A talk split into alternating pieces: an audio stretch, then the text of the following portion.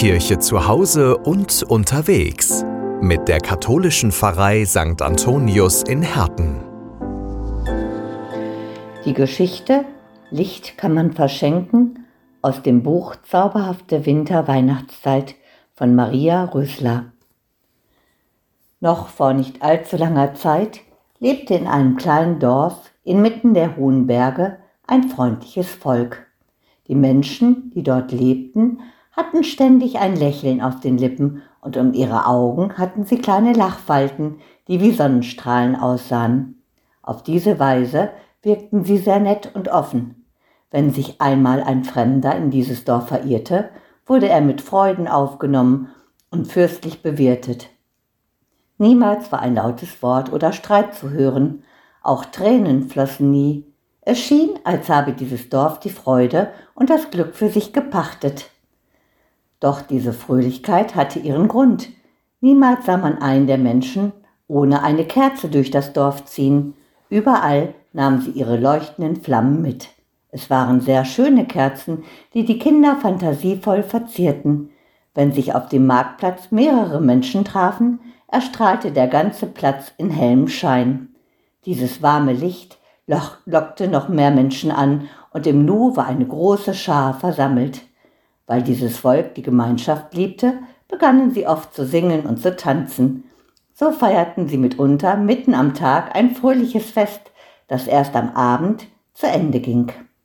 Wenn die Menschen glücklich und müde in ihre Häuser zurückkehrten, trugen sie eine neue Kerze bei sich, denn die Freunde und Nachbarn beschenkten sich jeden Tag mit einem kleinen Licht. Trafen sie beim Einkaufen oder Spazierengehen einen Bekannten oder Verwandten, erfreuten sie sich gegenseitig mit den schön verzierten Kerzen der Kinder. Auf diese Weise erstrahlten selbst die Häuser in dem kleinen Dorf in hellem Glanz. Niemals ging eine Flamme aus, weil täglich ein neues Lichtlein hinzukam. Kranke und alte Menschen, die ihre Stuben nicht mehr verlassen konnten, erhielten viel Besuch.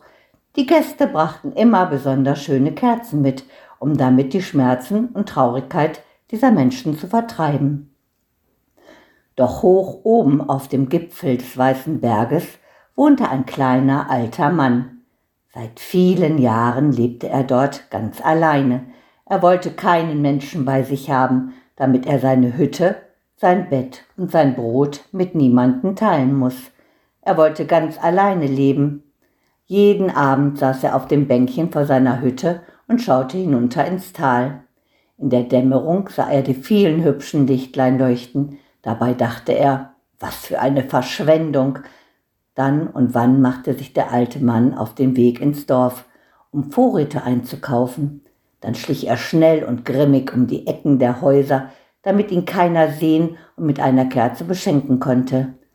Eines Tages aber entdeckte ihn ein kleines Mädchen, das im Garten hinter dem Haus spielte. Es freute sich über den alten Kleinmann so sehr, dass es ihm eine ihrer schönsten Kerzen schenkte. Diese Kerze habe ich extra für dich gemacht, weil ich dich so selten sehe, trage ich sie schon sehr lange in meiner Tasche. Endlich kann ich sie dir geben, sagte das kleine Mädchen zu dem Mann. Pah, erwiderte der Alte, behalte deinen Stummel, ich mag ihn nicht. Du musst sowieso beim Schenken vorsichtig sein. Wenn du all deine Leuchten hergibst, hast du bald keine mehr, dann wird es ganz dunkel und kalt in deinem Haus. Ich rate dir, keine Kerzen mehr zu verschenken. Nach diesen Worten verschwand der kleine Mann wieder in den Bergen, doch wie ein Lauffeuer verbreitete sich sein Ratschlag im Dorf, und man glaubte es kaum, aber die Menschen begannen sparsamer mit ihren Kerzen umzugehen. Anfangs beschenkten sie sich noch ihre engsten Freunde, doch auch diese Gaben nahmen von Woche zu Woche ab. Der kleine alte Mann konnte von seiner Bank aus alles jeden Abend beobachten von Tag zu Tag verlor das Dorf mehr an Glanz. Immer weniger Flammen erleuchteten die Häuser. Auch die Menschen veränderten sich. Das Strahlen ihrer Gesichter wechselte in böse Grimassen. Auf den Straßen und Plätzen versammelten sich keine Gruppen mehr, um Geschichten zu erzählen. Auch die Lieder verstummten und an das letzte Fest konnte sich schon keiner mehr erinnern. Jeder hatte es eilig, wieder nach Hause zu kommen, um seine letzte Flamme zu hüten. So saßen alle einsam und traurig in ihren dunklen Stuben und gaben auf ihre kleine, schwache Kerze acht. Doch es passierte, was passieren musste. Auch diese Flammen erloschen und letztendlich brannte nur noch eine einzige Leuchte im ganzen Dorf. Aber auch diese flackerte schon und ging eines Nachts still und heimlich aus. Plötzlich wurde es stockfinster und eiskalt. All diese Ereignisse beobachtete der kleine alte Mann. Auf einmal überkam ihn eine große Traurigkeit. Kein einziges Lichtlein entdeckte er mehr unten im Dorf. Das wollte er auch wieder nicht, denn insgeheim hatte er sich über den hellen Schein und die freudigen Lieder der Menschen im Tal gefreut. Da erinnerte er sich an das dicke Buch, das er von vielen Jahren in seiner schweren Truhe verstaut hatte.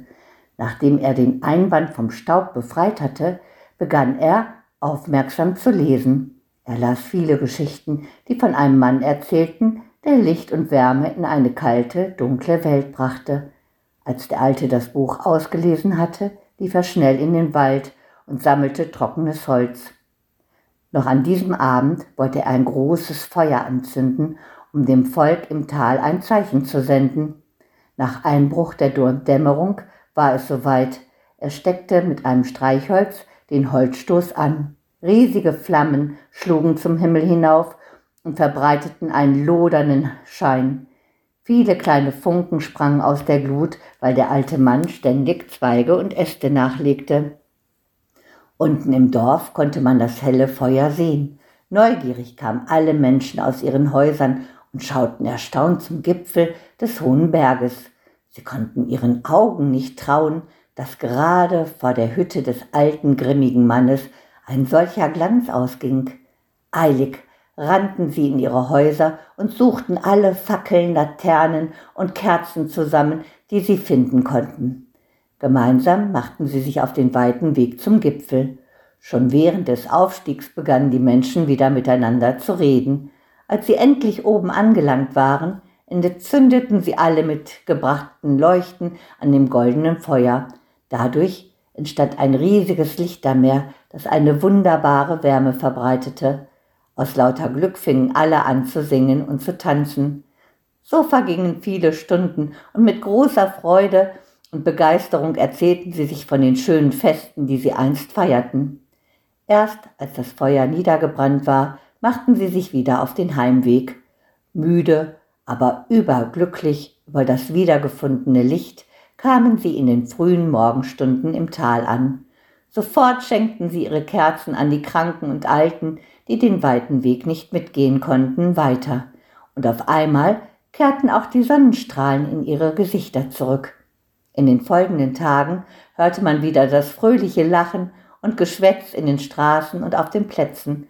Keiner saß mehr alleine zu Hause, jeder war unterwegs, um ein, seine alten Freunde und Bekannten eine Freude zu bereiten. Sehr viele Kerzen wurden in den ersten Tagen weitergegeben, es ist kaum zu glauben, aber die Lichter gingen niemals aus, denn mit jedem verschenkten Licht ging ein neues auf und dadurch erstrahlte das Dorf alsbald in seinem alten Glanz. Was jedoch mit dem kleinen alten Mann auf dem Gipfel des Weißen Berges geschehen ist, weiß heute keiner mehr. Oder weißt du es vielleicht? Kirche zu Hause und unterwegs mit der katholischen Pfarrei St. Antonius in Herten. Heiligabend ohne Gottesdienst? Das muss nicht sein.